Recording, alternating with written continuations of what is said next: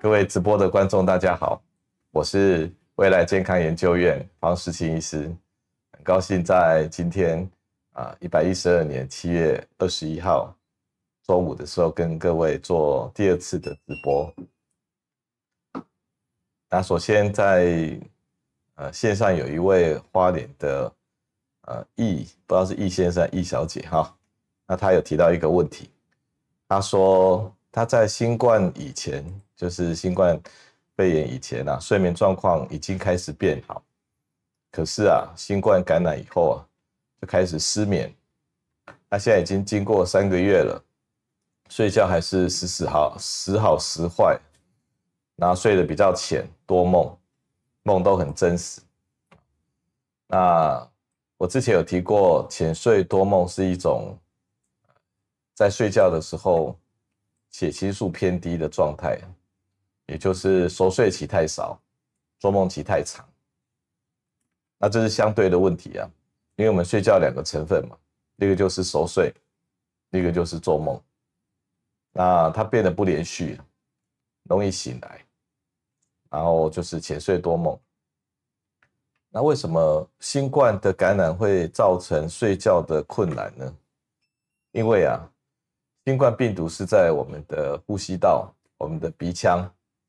那鼻腔是很接近我们的大脑的，那它只要往那个嗅觉细胞上面跑，就跑到我们额叶、前额叶的底侧。那前额叶的底侧呢，它就是在负责熟睡的。所以这个地方如果受到因为新冠病毒的直接攻击或者引起的发炎，造成它的熟睡中枢变得比较弱。所以他就睡觉变得不好，那怎么办呢？好，常常有时候科学家啊、医生啊讲一大堆道理，但是都没有办法去治疗，那怎么办？首先呢、这可能是暂时的现象。不过如果你一直都没有睡好，你对睡觉也变得没有信心，那怎么办？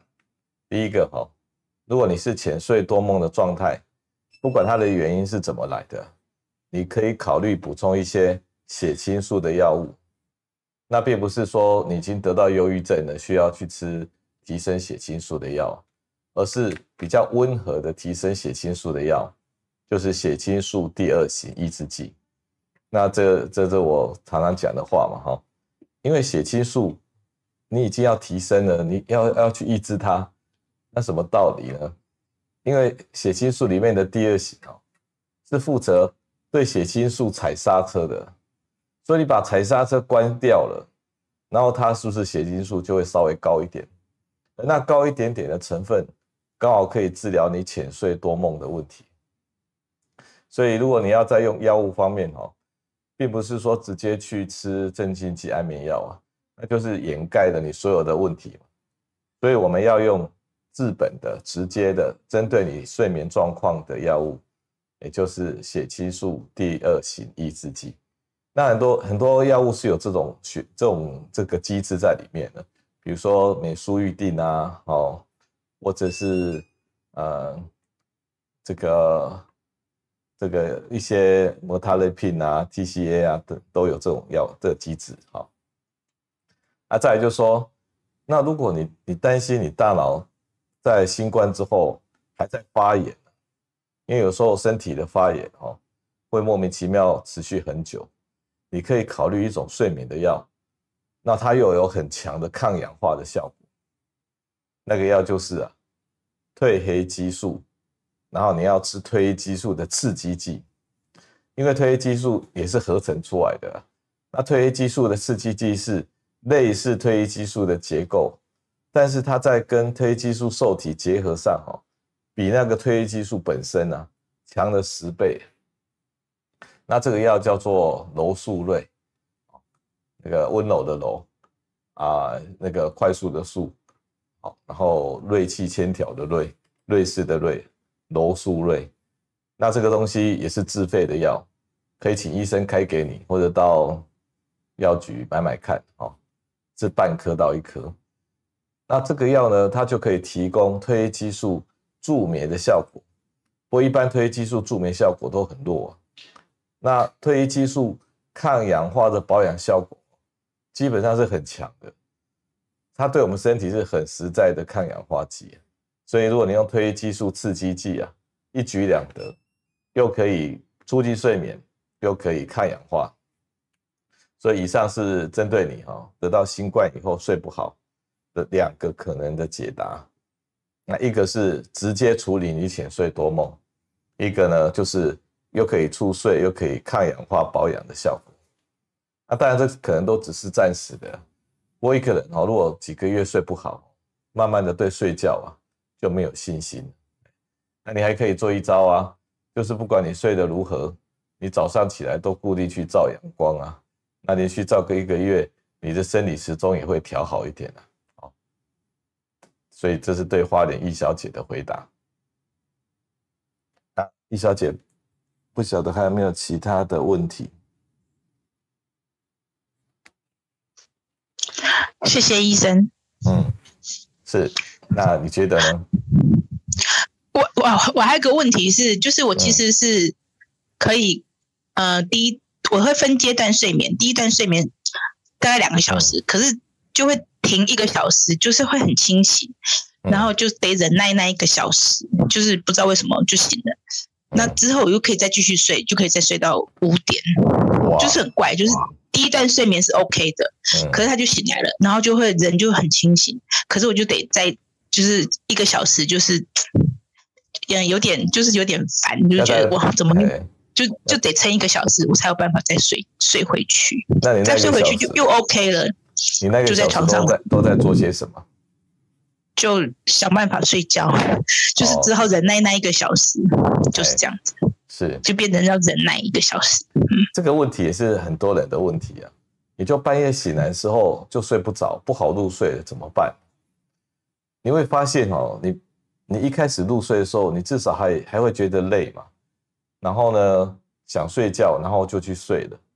你有睡眠的驱动力啊，可是你前面那个两三个小时哦，你已经把它睡下去了。那这个驱动力被你用掉了，然后你的累感、你的睡意都被你减少了。那这时候半夜会醒来，因为你睡得太浅。那一般我们睡眠哦，大概以两个小时为单位啊，它前面可能会长一点。然后醒来以后呢，你要去睡的动力不见了，不累了，没有睡感，没有累感，那当然睡就比较困难了。好，那如果你开始又乱想，想一些白天的、明天的的事情，那就更睡不着了。所以怎么办？这时候就要有一点方法，就是方医师讲的图像思考的方法。把那个图调出来，用看的，用看的。啊，如果真的是完全没有睡意哦，你也可以暂时离开一下，因为我们的生理时钟哦，我们我我一直讲有一个叫做壳体松啊，它虽然是晚上分泌，白天滴哈，它是以一天为单位的，它里面也有分成小单位。那个壳体松的分泌是节奏性的，是以两小时为单位，所以你有时候你会嗨起来，然后没力，嗨起来没力。那这大概是两个小时。那你如果这班车没有搭到，哦，你等下一班公车啊，就是要一两个小时。所以这个常常这一班车，如果你没去睡，你就要等下一班车，就一两个小时。那幸好是你睡着之后，你又进入到第二阶段的睡眠，所以。很多的心理师都说不要在床上躺太久，因为躺太久，如果没有用正确的方法，很容易开始想一些事情，然后一想之后，整个人就惊醒了。你这时候滑滑手机也不是坏事呢，但是你不要跟这个 F 看 FB 啊，或者是看追剧啦或有趣的东西啊，好，你尽量看一些无趣的东西。那无趣的东西就会又把你的大脑啊，就怠慢了，然后又睡着。啊听一下音乐也是不错啊。那比较直接的、有效的、科学的方法，就是用方医师讲的图像思考法。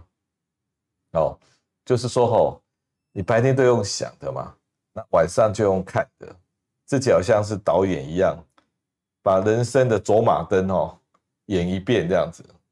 那有时候演个一幕、两幕、三幕哦，就睡着了。但因为你还可能还还年轻，睡眠能力应该还很够啊，所以用这个好的方法来试试看。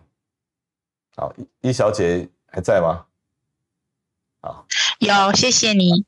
好，我中年人，对，啊，你中年快五十岁，嗯，好，跟我一样。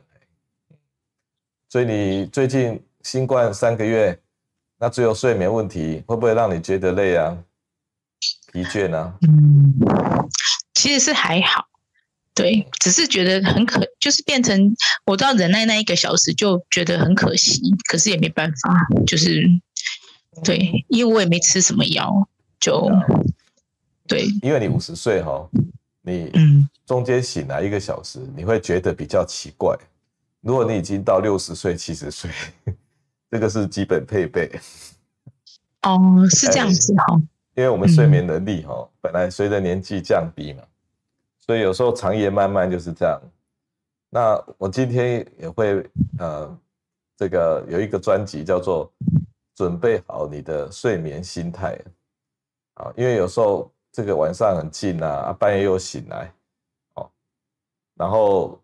你整个这个心思啊，就就没完没了的，那这时候就睡不着了。所以如何准备好你的好的睡眠心态哦，这个在精神上是可以克服睡眠起来的问题。好，因为不是全部都是生理上的问题。啊，因为你只有起来一次，然后入睡比较慢一点，要经过一个小时。好，所以生理上、心理上的。都会干扰到我们再入睡的问题。好，那花莲一小姐大概就这样子哈，谢谢你的的的提问，还有参加我们的直播。好，那接下来呢，我们是第二位是台中市的林小姐，那她因为不知道什么原因没有办法开启麦克风，他是用题目的哈，他题目是哈。他天天都会拉肚子，那九年以前呢，肠子粘连，然后减掉三十公分的小肠。那二零一九年十一月做大肠镜跟胃镜都是正常的，但是一直在拉肚子，有时候一天还会拉三次，啊，偶尔会正常，然后变成不太敢出门，出门就不方便嘛，哦。那这个一天如果三次的问题，哦，我。我觉得刚好都是在饭后啊，也就是说吃完东西哈就会想上，因为我们有一个反射，这个反射就是我们嘴巴在吃东西，然后我们的大肠哦，就是小肠跟大肠的那个那个接口，它就开始打开了，因为它要替你做准备，然后把那个那个肠子里面的东西先准备要清空，所以。你会有一个很特别的生理的反射，就是你嘴巴吃东西，你大肠就开始动，然后就赶快要把它排掉，因为有东西要进来了。这时候吃完饭就会有便意，所以我儿子也是有这个问题。他每次去餐厅哈，他都会去考察各家餐厅的厕所，然后呢，他有时候一待待很久。然后都去检查人家厕所有没有干净，这样，那他就是有这种生理反射，哦，吃完东西就有便意，吃完东西就有便意，然后你就就是所谓你你所谓的拉肚子啊，哦，那其实其实真正的还有这个，如果你一天三次然后有时候他说有时候一天一次，有时候三次，很可能就只是这样子的生理反射而已。哦，可能只是这样生理反射，因为真正如果你是肠燥症的哈，肠燥症它是一种病，就跟吃东西比较没有那么有关。然后这种病就是哈，怎么讲呢？肠子本身也有脾气，也有情绪，然后情绪不好，因为肠子里面哈，它分泌的血清素哈，比我们大脑还多啊。然后它分泌多巴胺又占我们大脑的这个一半，所以它其实是一个很有个性、很有情绪的器官。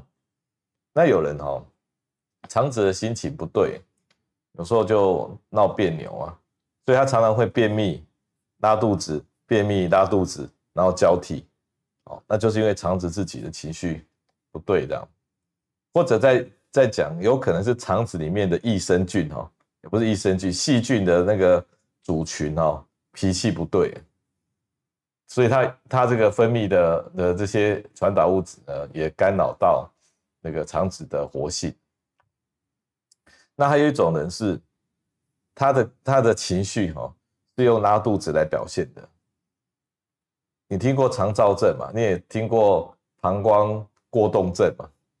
啊，就是说今天如果有压力，那他找不到压力的来源啊，比如说他觉得很焦虑。哎现在有点焦虑感，那不知道为什么焦虑，那他就会去找一个可能的假想敌。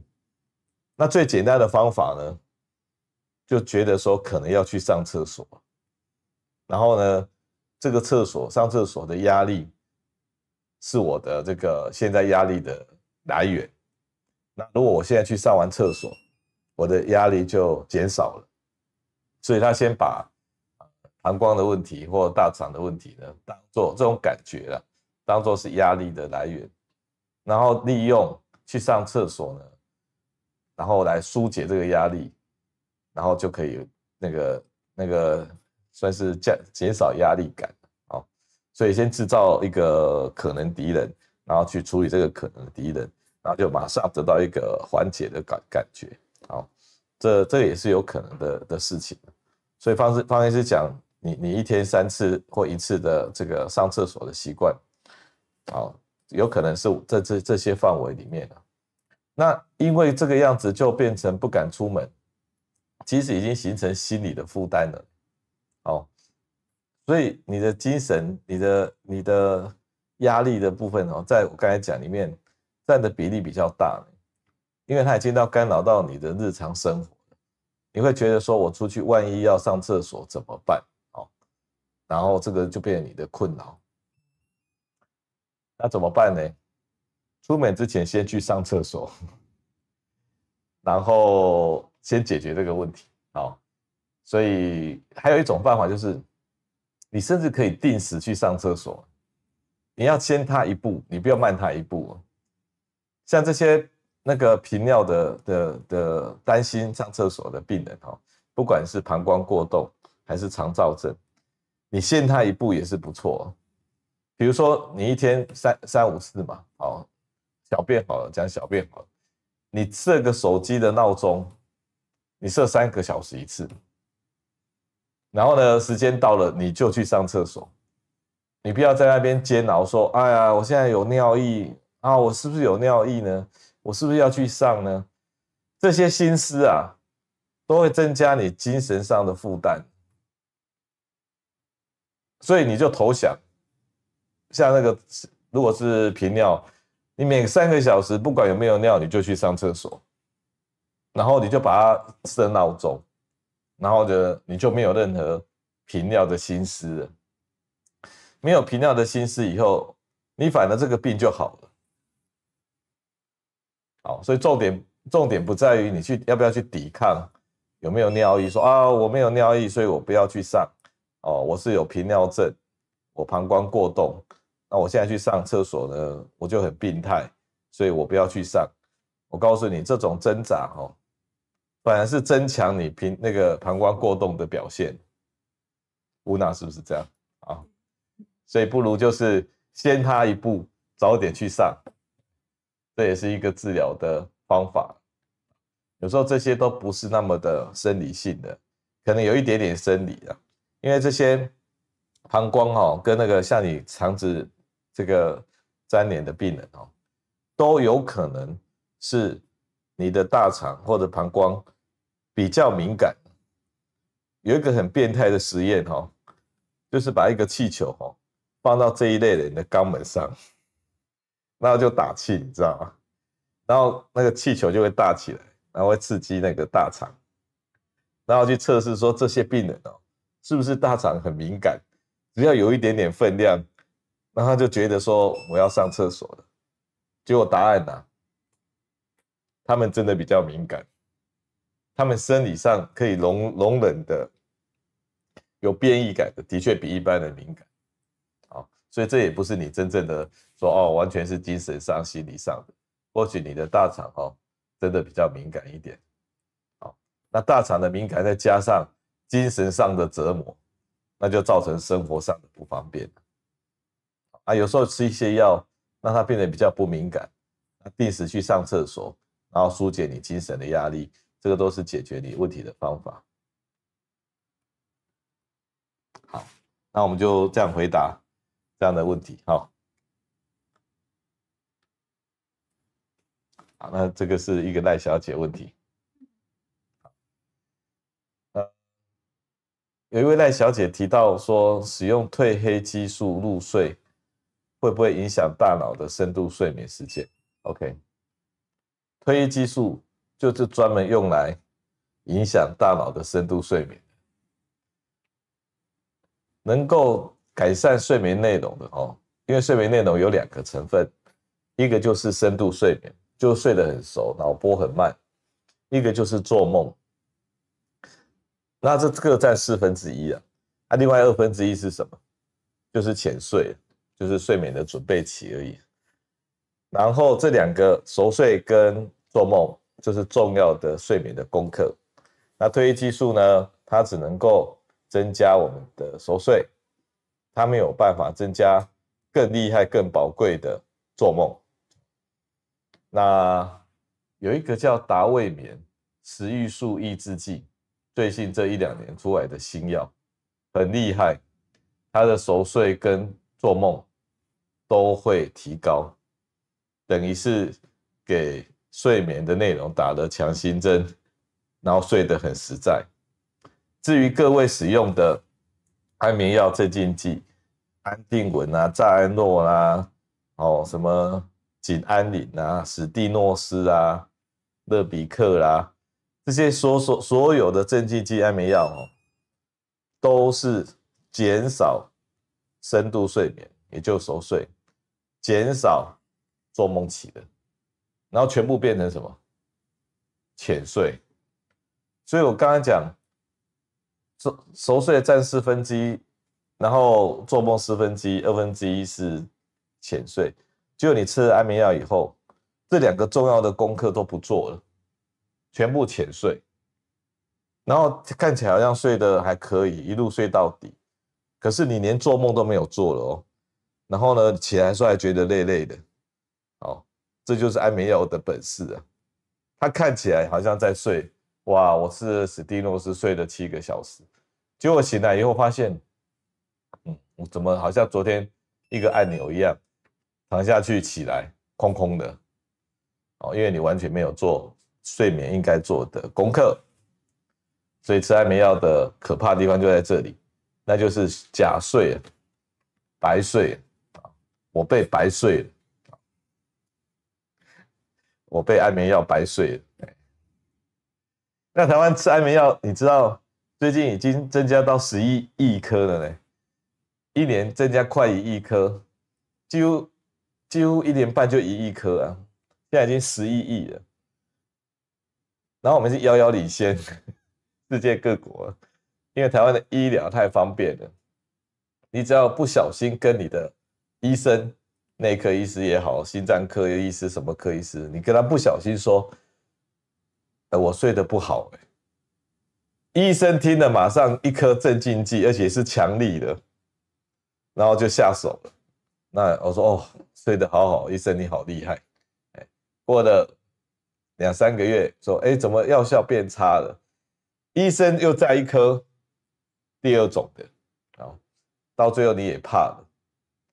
因为安眠药哈，它不是像按钮一样说吃了你就你就可以，你就是像早上就醒来的，它没有那么，它就是前面很强的时候，它就让你昏迷，那后半段它还有余韵呢，这个余韵会让你整天都是累累的，精神不好，所以你整天累累，精神不好，然后就换到晚上被强迫强力的这个麻醉。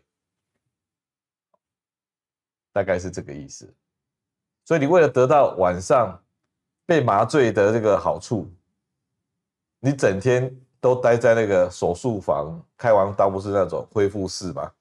那种顿顿昏昏的状态，这就是使用安眠药的的这个先甘后苦的问题啊，这个是大家要注意的。哎，那这个在留言里面有一个一个西西先生啊西小姐啊，然后他有提到，他说。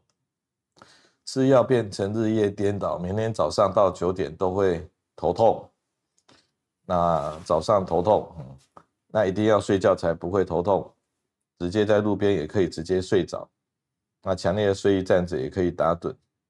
那吃精神上的药呢？感觉会强化日夜颠倒的问题。好，OK，那我这样子回答了哈。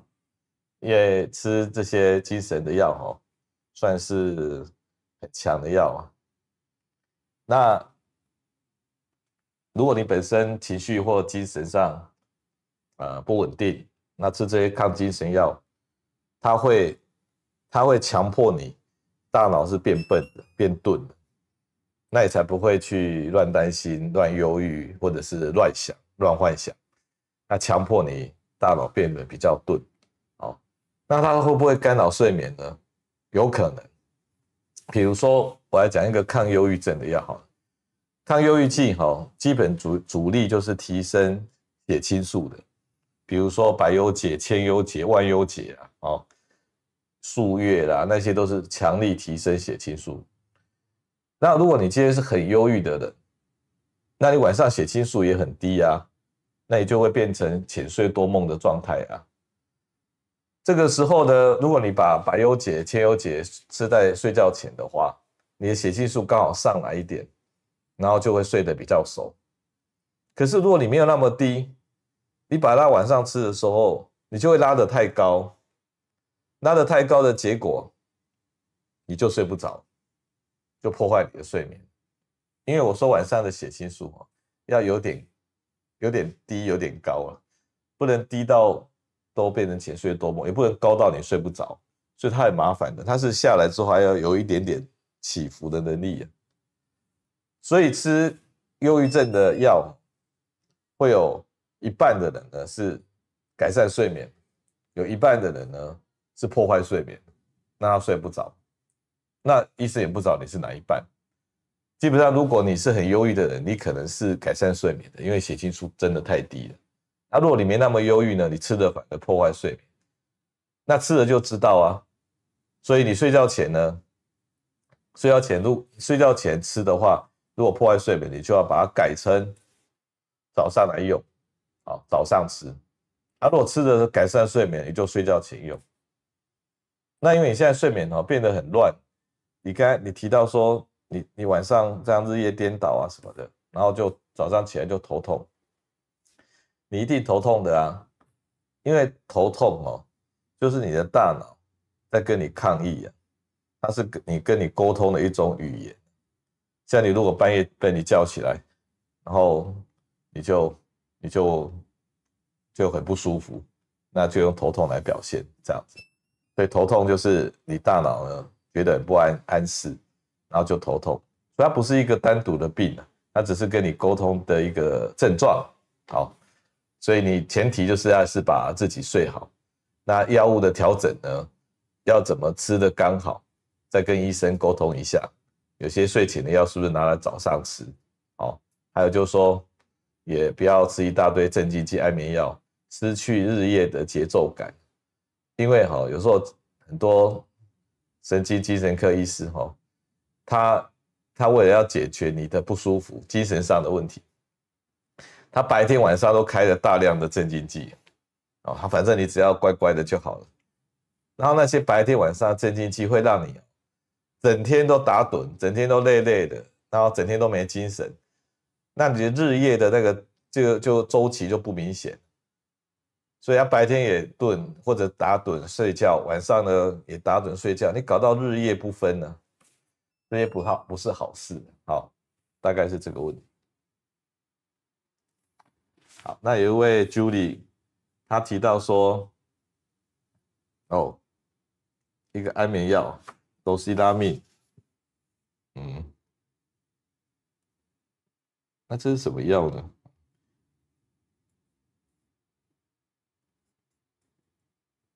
会不会成瘾？哦，嗯，哦，它是一个 抗组织胺的药呢。好，使用抗组织胺的药会不会成瘾？好，好，抗组织胺哈，因为我有提到，有些人晚上哈太嗨，其实说那你嗨的成分就是组织胺。因为组织胺哈，它是负责我们清醒的。那白天是组织胺要高，晚上要低。那你怎么知道你组织胺晚上没有低呢？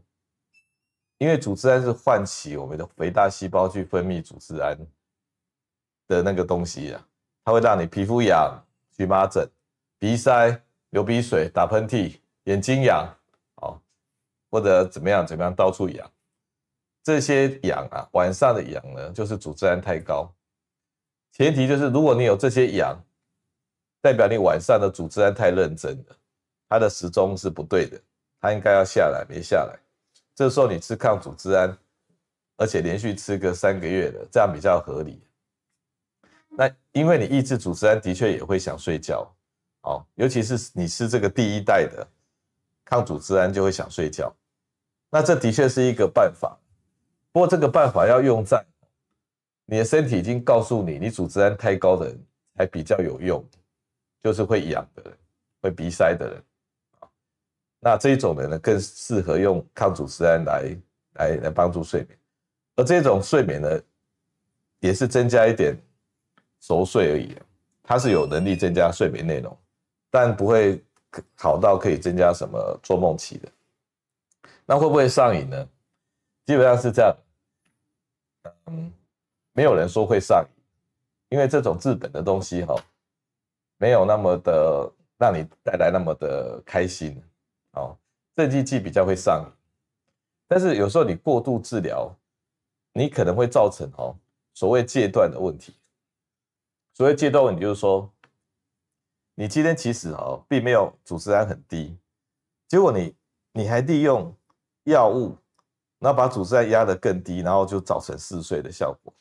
这个时候你没有病哦，你反而过度治疗的结果，你会引起反弹呢，也就是那个组织胺的受体哦，它会躲起来，躲起来以后呢，你的药效就变低了，好，所以我不太鼓励说没有症状的人呢，直接利用这一招来逼自己睡觉，哦，反正是应该有类似的问题的时候才用。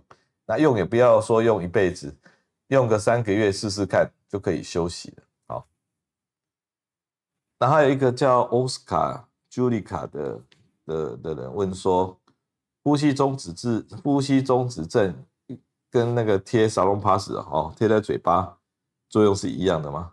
哦，机器是一样。好，睡眠呼吸中止的问题就是呼吸道在睡觉的时候不通了，那个软腭掉下去了。那睡眠呼吸的一个叫做正压呼吸器，它就直接塞在嘴巴里，然后密接。哦，它其实不是塞在嘴巴，它它是罩住嘴巴，然后它是从鼻子进去的。它就是要把你这个呼吸道哦，用一个正压，有一个压力哦，然后把它撑开，把它撑开。那这效果当然很好啊，因为直接把你的呼吸道撑开了，你所有的病都消失了。那只要你戴的习惯，好，就一半的人戴的习惯，甚至更低。那你说贴沙龙 pass，或者贴那种止鼾止鼾胶带啊，哈，干脆贴睡液好了，哈，把嘴巴整个封住这样子。这个方法有没有效？它对于那种睡眠呼吸中止，哦，不行这样用。对于打呼打鼾呢，可以这样子用。但是是有前提的，也就是说，你今天为什么会开始打鼾？因为你用嘴巴呼吸。那有鼻子为什么不用鼻子，拿来用嘴巴？因为你鼻子不通。你睡觉的时候，我刚才讲的组织胺太高，你鼻塞嘛，所以你鼻子不通，那你当然只能靠嘴巴啦，要不然等死嘛。就嘴巴呼吸的时候，你那个悬雍垂啊，悬雍垂会震动哎，然后就会发出声音哎。所以你把你悬雍垂如果去开刀割掉，声音就会降低，但不是解决问题啊，那就是因为用嘴巴。那长期哈用嘴巴是比较嘴巴会干，而且不正常的睡眠的啊呼吸的通道。呼吸要用力，那到最后会造成你呼吸中枢的衰竭，也就变得很疲倦，然后就会怎么样？睡眠呼吸中枢就摆烂，它就变成睡眠呼吸中止，它就不太认真呼吸了，直到缺氧的很厉害才呼吸。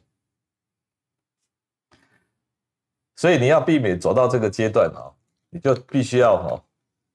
在你开始打鼾的时候，你就要先治疗好，用抗组织胺第一代或其第二代、第三代也可以啊，让你的鼻子先通的。鼻子通了以后，你还是用嘴巴呼吸的习惯，你这时候才可以把止鼾胶带贴到嘴巴上，而不是说什么都不管，我就直接贴到嘴巴上，我就不会打呼了。让大家可以理解嘛，哈。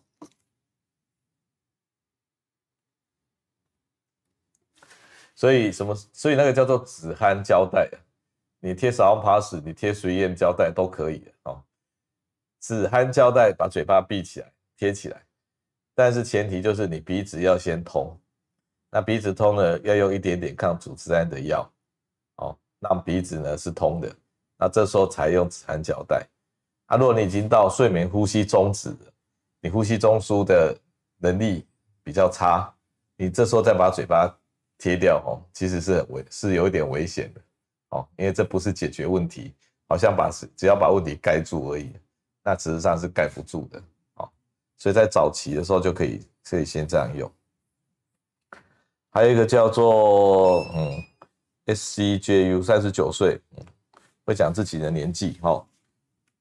他说半夜会起来上厕所一次，以前年轻不会这样，觉得有点影响睡眠品质。有没有一觉喝到一觉到天亮这样子？啊，一觉到天亮。一般来讲哦，你可以这样看哦。我们以讲睡眠起来上厕所一次哈，四十岁大概四十 percent 的是这样，五十岁呢大概五十 percent，六十岁就六十 percent，哦，啊，如果九十岁就九十 percent，意思是说。随着年纪越大，哦，大家都会得到那一次起来上厕所。像我老婆就会起来一次或两次，我也蛮佩服的。就是早上、晚上睡觉要起来去上个厕所再回来，也是一件蛮辛苦的事啊。哦，那像我就觉得很奇怪，我早上起来连续上厕所，我都觉得啊，昨天怎么睡了一晚上，那个小便还不多。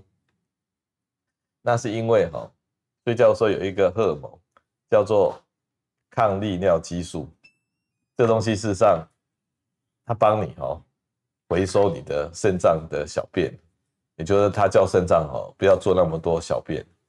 好，那为什么他要做这件事情呢？为什么要做这件事情？郭阳，你说为什么晚上大脑叫他不要小便？可能大脑没有监测到光，因为以前我们住在山洞里面，因为我们人类已经搞成群居生活了嘛，哦，不是一个人在野外嘛，那群居生活大家住在一起，你也小便，他也小便，这不好睡嘛，哦，会破坏你的形象啊，所以没有人都要跟你睡的啊，哦，所以呢，为了要文明起见呢。我们大脑就帮我们解决这个困难，不然这是开玩笑的吗？好，抗利尿激素有这个晚上分泌出来，它跟我们可体松是一起分泌的。我不是说我们半夜要醒来，有一个叫可体松吗？然后它从四点就开始起来了，然后它起来以后啊，然后它它这个还会叫我们的肝脏哦制造一些血糖，所以我们到早上的时候糖分是够的。他就是几乎半夜就起来，准备要让你醒起床的。那可里松是谁叫他起来的？就是这个抗利尿激素叫他起来的。那抗利尿激素是谁叫他起来的？是晚上关灯的时候，他被指令说：“哦，我现在已经关灯了，已经暗了。”然后他有一个延迟的效应，也就是说啊，已经关灯了，要开始睡了。好，然后呢，过了大概三四个小时，因为他动作太慢了，然后他就开始分泌抗利尿激素。然后那时候刚好你也开始制造小便，后半段小便就省掉。然后呢，他也叫可体松起来，然后就这个这个帮助你做整件事情。好，那你四十岁就开始起来上一次了哈。年轻人说不会这样，就有理由怀疑说，你睡觉前哈不够黑呀，不够黑。你试试看哈，去买一个便宜的眼罩，大概五十块、六十块那一种，就是一百块可以两个的。然后呢，睡觉的时候就戴着，睡觉的时候就戴着。那你灯开什么小灯、大灯都没有关系，你只要戴上那个眼罩。我跟各位讲，光是那个眼罩让你黑啊，这个讯息就足够。半夜起来分泌那个抗利尿激素，因为他没有接到讯息啊。你可能三十九岁，你睡觉前在打打那个玩那个打那个那个看看手机啊，然后呢很亮啊，那家里的灯又没有全关啊，然后那些亮度都让你的大脑以为你还没有准备要睡觉，所以我们的脑袋哈，它虽然有一个生理时钟说。该什么时候那个要要睡，什么时候不睡，该什么时候要分泌，它有一个固定的生理时钟，但是它需要一个外界的讯息来告诉他说，对，就是要这样的。而那个讯息呢，就是你晚上由暗啊由亮转暗，跟早上由暗转亮，这两个讯息是超级重要的，所以你要一个。一个一个给他一个很强烈的说，现在全暗了，然后他就说哦，应该是全暗了，应该要睡了，应该要睡。你不要说哦，还有一点亮啊，亮亮亮。那早上呢要全亮，他说哦，该醒来了，该醒来了。好，我刚才讲说那个可体松不是半夜起来嘛，然后到了那个早上哈，如果你出去照光的时候，它会再跑一波，你知道吗？然后会让你醒得更多。然后你那一天就会很过得很很实在的，那你的时钟就会被调得准准的。所以那两个那个阶段呢，就是大家要加强。所以今天方医师说，像你这样四十岁就起来上厕所一次，大脑好像有一点偷懒，所以你要一觉到天亮，就是把你的眼罩戴起来，只要花六十块就可以了，好不好？好，那有一个叫做 Easy Eight 的一个哦。他说：“喝咖啡会不会破坏睡眠？然后这个睡眠质量不好，以前不会，现在更年期啊，然后就开始睡得不好。其实大家以前身体都很好，然后呢，开始中年以后就开始不好，因为我们的能力就降低嘛。那咖啡是这样啊，哦，咖啡就咖啡因比较够嘛。我们茶也有咖啡啊，咖啡因啊，哈。”咖啡因在咖啡里面更够，然后咖啡咖啡因的消耗哦，大概要八个小时，所以你你到以一般来讲哦，不干扰睡眠的咖啡了哈，大概在下午三点以前。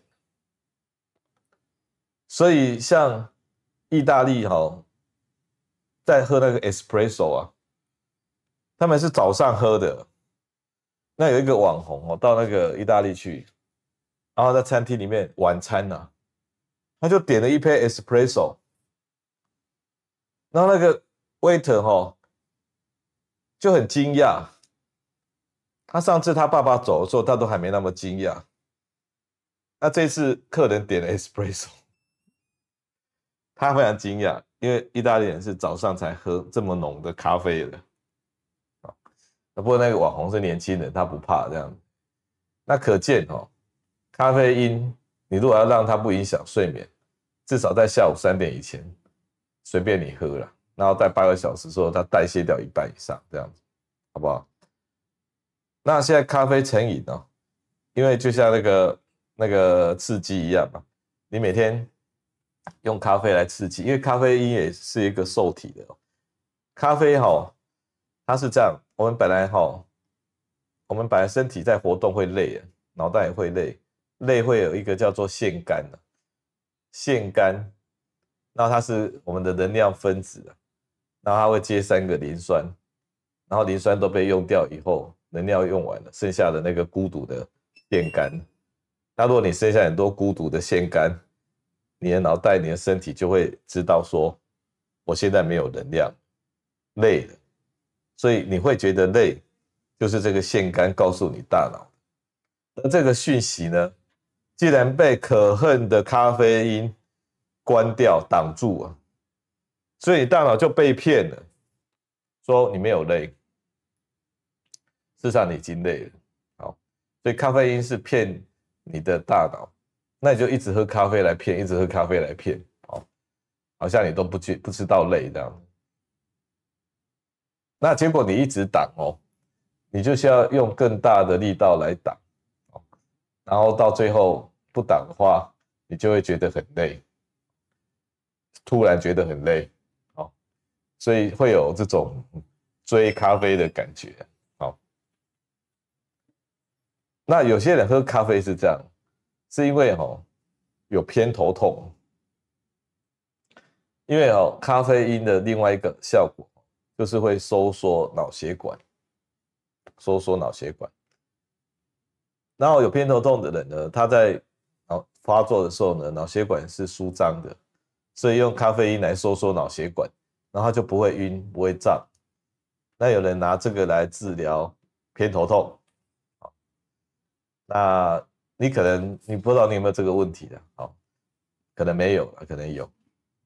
我至少咖啡，有人喝咖啡是为了治疗他的头晕头胀，好，那更年期之后就比较难睡，因为你可爱的那个女性荷尔蒙哦开始降低了。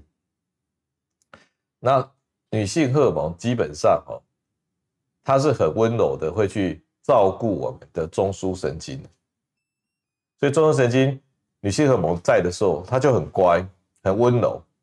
所以各位有时候女性同胞们哦，我讲同胞有点问题，女性朋友们哦，你在这个这个生理期的时候脾气变差，因为你的中枢神经平常都有接受那个女性荷尔蒙的照顾啊。好像每天都给她糖果吃啊，结果突然那那一天哈，那五六天不给糖果了，然后他就很生气。小朋友会不会这样说？哦，你每天都有给我糖果，结果你今天怎么没给我糖果？那他就很很生气，啊，讨厌你这样。那那就是为什么荷尔蒙掉的时候你会不舒服。就更年期的时候，他等了已经一两年，他都拿不到糖果，他就真的是。不只是生气，还在讨厌你、恨你，所以那两三年会有一种巨变，那造成那个精神情绪不稳定，然后进一步干扰你的睡眠啊，大概是这样。好，那今天方医师尽量都回答这些呃问题哈。哎，还有一位曾先生吗？好，曾先生说他每一两个小时就心跳快，而且伴随心慌。醒来半夜啊，哦，而且一直做梦，这是缺乏血清素还是多巴胺？啊？有人的确是这样，嗯，我猜了啊，我猜，因为的确是有这样的一个一个个案啊，有这样的病人，半夜啊一两个小时心悸、心跳快、心慌，然后醒来，这有一个很一个秘密在里面，一个神秘的事情在里面。这件事情呢，也只有我在讲，就是我们身体的肾上腺哈，这个体系哈，在分泌我们的这压力荷尔蒙，就是可体松。那可体松是有三有两个老板，一个在脑下垂体，一个在下视丘，这三个人联手啊，然后他们就分泌分泌分泌，然后分泌最高的哈，是我们的半夜到清晨这个阶段，也就是他把我们叫醒，然后早上呢它还继续作用，所以早上觉得还神清气爽，那到中午他就没力了，那到中午一两点哦，下午一两点你就特别没力，因为第二个救援的。投手就要来了，救援投手叫做郭阳叫什么？主力投手先发已经投了五局了，那不能再投了啊。那救援投手就是肾上腺素，可体松肾上腺素。那中间会有一段时间哈，那个大概一两个小时会特别累，这是我们一天里面的一个状况。可是有一个秘密，就是我们的可体松的分泌，除了一个二十四小时的一个大的循环以外，它还有两个小时的循环。它每两个小时，它就会起来、上来、起来、上来、起来、上来，这叫做它的小循环哈。啊，刚二十小时是它的大循环，而这两个小时就是我们讲中医经脉的那个两个小时。我们经脉是不是讲十二个经脉？十二经脉就是以两个小时为单位，而这两个小时事实上就是可体松分泌的小循环。那你半夜那个，我不是说四五点、两三三四点就要开始起来的，你就进入那个小循环里面的刺激感，刺激啊，刺激，刺激，刺激，那也就每次被刺激就吓了一跳。然后就心悸醒来，柯体松晚上哈分泌有一点点，有一点点刺激感这样。其实有些人哈，比如说住院的病人啊，他因为生病的关系打类固醇，她晚上也是出现这种心悸啊、流汗啊。哦，那女性的更年期妇女也是呢，她半夜的时候她也是心悸、流汗、发红，哦，脾气很差，看老公睡得很好。自己醒来了，然后会丢东西这样，那就是因为她晚上可体松哦特别高啊。那为什么女性更年期莫名其妙晚上可体松特别高？因为啊，我们类固醇哦，我们身体的胆固醇哈，就是大家吃的那个胆固醇，大家觉得很讨厌的胆固醇，事实上它是好东西啊，它是在做两个，一个叫女性荷尔蒙。一个叫压力荷尔蒙，这两个工厂的原料都是跟同一家胆固醇公司订的。结果呢，女性荷尔蒙工厂既然已经罢工了，已经收了，他身体堆了一堆胆固醇，他只能一股脑儿的拿去做压力荷尔蒙，因为他还不习惯说浪费这些胆固醇的原料。那这两三年里面就做了一大堆可体松啊，然后半夜刚好他要出来嘛，好。然后他就会特别那个刺激，所以晚上就是火里来水里去的，就是流汗、发热哦，甚至心悸、睡不着，这是女性更年期的一个痛苦的地方。但是这位是先生，他不是女性的，他可能晚上这个，那有什么解决办法呢？晚上可体松对你来讲太刺激了，不要让它这么刺激嘛。那怎么办？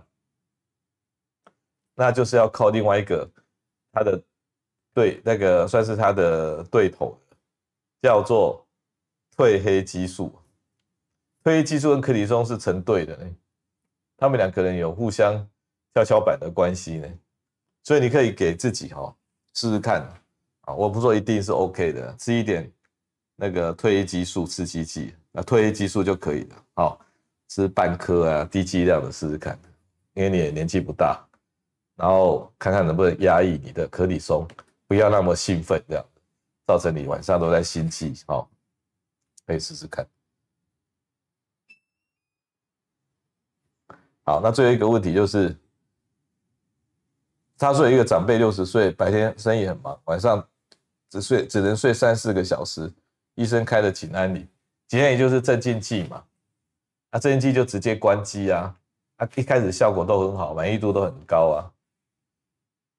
那这种东西就像那个上瘾毒药一样，比如说你人生过得很苦，结果你去吃吸一下安非他命，就说幸福来得这么容易，哦，那你到到处都痛苦，很酸痛不舒服，用的大麻吗啡，既然这么舒服，那你就上瘾了啊！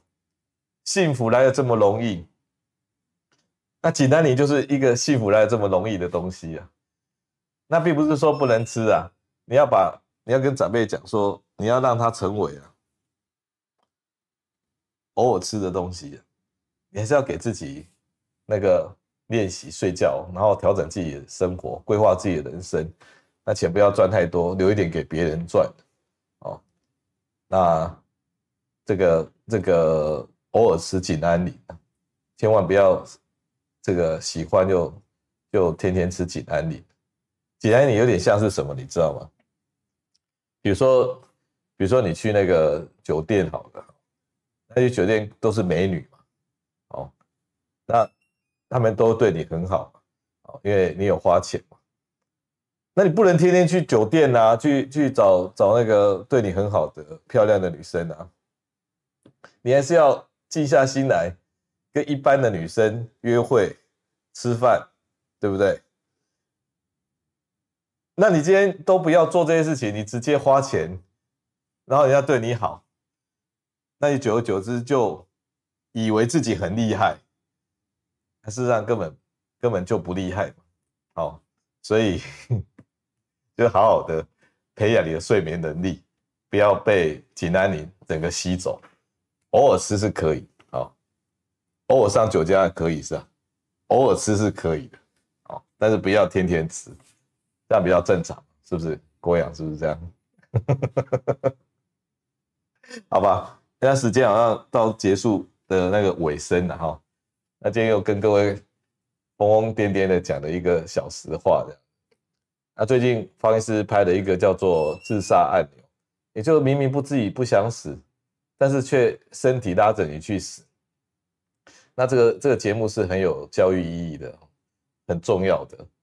那这观点也是很很很需要被知道的哦，所以大家有机会可以去看看未来健康研究院那分享的这个呃这个明明不想死却却怎么？这题目是什么？却自想，却却想要去死，因为会去自杀的朋友们哦，没有成功的朋友们，他们其实上他都觉得当时是很荒谬。很很无很无知无感，然后很自动化的，然后去做的那些事情，然后他们都觉得很夸张，然后不明所以，莫名其妙的，所以自杀不是那一种什么深谋远虑的事情，他们都是一时兴起，然后挡不住，然后身体好像导电一样，像机器人，然后跑去自杀。哦，啊，如果自杀没成功的人，都会觉得当时是很奇怪的一个现象，所以大家。如果了解这个状态，就比较能够用正确的方法去帮助这样子状态的人。他就好像大脑在放电，那你只要呢撑过去了，就结束了。哦，所以帮大家如果遇到朋友有这种状态的时候，就要帮他撑过去，而不是而是把而不是说把他的大脑疏通了。你都你用线把他绑起来，哈，绳子把他绑起来，他都可以帮助他通过这个夸张的阶段。有一个朋友，他本来想要自杀，后来发现说，他的朋友还有一万块放在这边，他还没有还人家，然后他就不好意思自杀，因为他怕被朋友认为他黑掉他一万块，所以他就放弃，那一天就不是好日子这样。那有一个人本来想要从顶楼跳到那个下去，下面有游泳池，因为他想说掉到游泳池可能还比较 OK 一点哦。结果他已经准备好了哦，他竟然发现那一天游泳池没有放水，所以他就打消那一天跳楼的计划。这样，所以有时候一些意外的因素哦，都会干扰那个那个自杀的成功。这样，所以我的意思就是说，呃，我们上次提到那个自杀的的行为哈，如果你有遇到这种困难的朋友或者是自己。你要用这个角度、这个观点去陪伴他，去了解他，那就像大脑癫痫放电一样，哦，啊，放完电，啊，这个乱七八糟的事情就结束了。那大脑里面好像真的有这个地方，我把它叫做自杀按钮。那我们大脑里面还有很多奇怪按钮，还有叫做笑的按钮跟哭的按钮。有一种病哦，在发作的时候，他踩到了那个笑的按钮，然后就一直笑，那他没有理由的笑，哦，那他笑个好几分钟。那有一个哭的按钮，踩到就一直哭，那都可以是癫痫的表现。好，好，那我们今天就分享到这边，谢谢各位，大家期待下礼拜见，欢迎线上参加我们的直播，拜拜。